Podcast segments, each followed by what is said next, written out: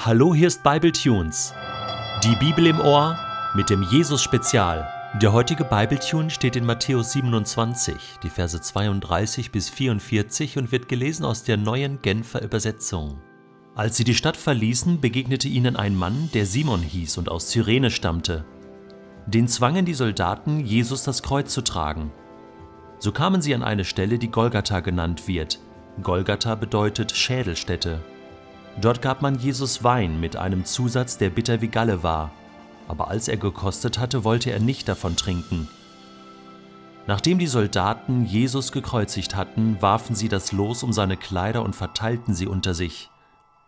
Dann setzten sie sich beim Kreuz nieder und hielten Wache. Über dem Kopf Jesu hatten sie eine Aufschrift angebracht, die den Grund für seine Verurteilung angab. Dies ist Jesus, der König der Juden. Zusammen mit ihm wurden zwei Verbrecher gekreuzigt, einer rechts und einer links von ihm.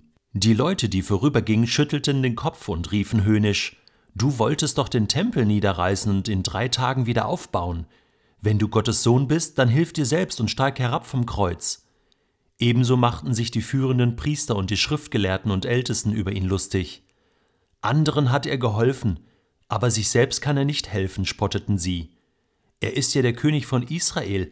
Soll er doch jetzt vom Kreuz herabsteigen, dann werden wir an ihn glauben. Er hat auf Gott vertraut.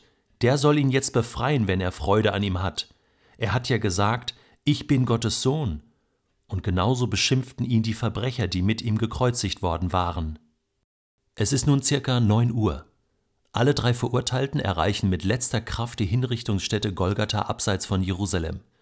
Zwei Verbrecher und Jesus kurz vor ihrer Kreuzigung.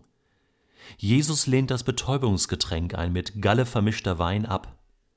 Die Römer entwickelten ein Kreuzigungsverfahren, das größtmögliche Schmerzen bei klarem Bewusstsein mit einer genauen Dosierung des Todeskampfes verband. Die verfügbaren historischen Quellen belegen, dass eine Kreuzigung niemals jemand überlebt hat. Die Kreuzigung war derart schrecklich, dass man verboten hatte, sie an Römern zu vollstrecken. Es durften nur Mörder, Räuber, Aufrührer und Hochverräter gekreuzigt werden. In die letzte Kategorie, fiel auch. Nun werden alle drei gekreuzigt. Dabei legen die Römer das Opfer mit den Schultern auf den mitgebrachten Querbalken. Die Arme werden ihm so weit wie möglich auseinandergebreitet, dann werden Nägel durch die Handgelenke geschlagen, nicht durch die Handflächen, denn unter dem Gewicht des Körpers würden die Hände zerreißen. Der Raum von Destow heißt nach einem französischen Anatom der makabere Punkt im Handgelenk, der mit 100 Kilogramm und mehr belastet werden kann. Zwischen den Arterien hindurch, genau durch den Nervus medianus, muss der Nagel gehauen werden. Dabei fließt kaum Blut. Die Gelenkknochen werden verschoben, aber nicht gebrochen. Dafür wird der Nerv gespalten und über die Seiten des Nagels gespannt. Fürchterliche Schmerzen sind die Folge. Der Daumen verkrampft sich derart, dass sich sein Nagel in die Handfläche gräbt. Danach werden jetzt die drei Todeskandidaten mit dem Querbalken auf das senkrechte Holz gehoben, sodass ein Kreuz entsteht. Als nächstes werden die Knie gebeugt und die Füße flach übereinander an den senkrechten Balken genagelt. Üblich und für die Henker am bequemsten war die Crux humilis, das niedrige Kreuz. Im Höchstfall war es vielleicht zwei Meter hoch. Alles andere, etwa die Verurteilten mit Hilfe von Leitern hochzuziehen, war den römischen Soldaten viel zu aufwendig. Soweit mal der historische Bericht zum Thema Kreuzigung. Ich muss ganz ehrlich sagen, das tut schon weh beim Vorlesen. Allein diese Sätze zu hören, da, da bekommt man Schmerzen in den Handgelenken, oder? Ich will dich damit auch nicht ärgern oder schockieren oder irgendetwas etwas äh, beschönigen sondern ich möchte uns eigentlich nur die Realität der Schmerzen, die Jesus auf sich genommen hat, für uns alle, vor Augen führen. Und ich finde, das gehört in die Passionszeit, wo wir ja an das Leiden und Sterben von Jesus denken, oder nicht? Aber weißt du was, jetzt kommt es noch stärker.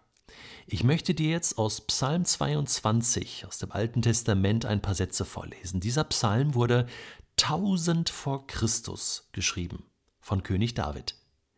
Aber du wirst schnell merken, diese Ich-Perspektive, in der David da schreibt, das ist nicht er selbst, sondern da schreibt er aus der Sicht eines anderen. Wie gesagt, 1000 vor Christus.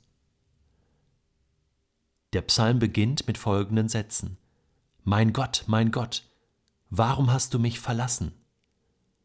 Das ist genau der Satz, den Jesus am Kreuz betet. Ich schreie, aber keine Rettung ist in Sicht. Ich bin kein Mensch mehr, nur noch ein Wurm. Zum Spott der Leute bin ich geworden, das ganze Volk verabscheut mich. Alle, die mich sehen, verhöhnen mich. Übergib deine Sache doch dem Herrn, rufen sie. Soll Gott ihn doch retten? Anscheinend hat er ja Gefallen an ihm. Das ist genau das, was die Pharisäer und Schriftgelehrten, der hohe Priester, die Leute, die vorbeigehen am Kreuz, zu Jesus sagen. Du musst dir vorstellen, Jesus hängt an diesem Kreuz und er erlebt, wie dieser Psalm 22, den David tausend Jahre früher geschrieben hat, sich wortwörtlich erfüllt. Ist das nicht der Hammer? Es geht noch weiter. Doch du, Herr, hast mich aus dem Leib meiner Mutter gezogen. Du ließt mich an ihrer Brust Vertrauen fassen. Seit mein Leben begann, bin ich ganz auf dich angewiesen. Das war immer die Einstellung von Jesus, so hat er gelebt. Von Mutterleib an bist du bereits mein Gott. Ja, bleib mir doch jetzt nicht fern. Die Not ist so bedrohlich nah und da ist niemand, der mir hilft. Gewalttäter haben mich umringt wie eine Herde Stiere.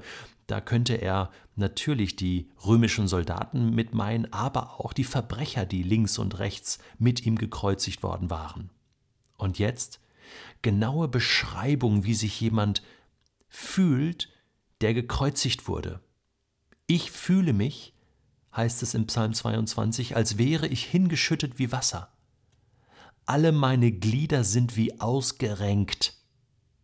Mein Herz ist flüssig wie Wachs, das tief in meinem Innern zerschmilzt. Ich bin ohne Kraft, ausgetrocknet wie eine Tonscherbe. Du hast mich in den Staub gelegt, dahin, wo die Toten liegen. Ich könnte meine Knochen einzeln zählen. Meine Feinde starren mich nur erbarmungslos an. Und jetzt kommt ein Satz, von dem ich glaube, dass Jesus tatsächlich diesen Psalm auch gebetet hat, durchgebetet hat am Kreuz. Tausend vor Christus schreibt David, Sie verteilen meine Kleider unter sich und werfen das los, wer mein Obergewand bekommen soll. Das ist genau das, was die römischen Soldaten da unten tun. Sie werfen das los um sein Gewand. Da erfüllt sich Sekunde für Sekunde Prophetien des Alten Testaments. Es war alles geplant. Und Jesus hängt am Kreuz und sieht, dass es sich erfüllt und denkt am Psalm 22. Und ich glaube, das hat ihm die Kraft gegeben, durchzuhalten bis ans Ende.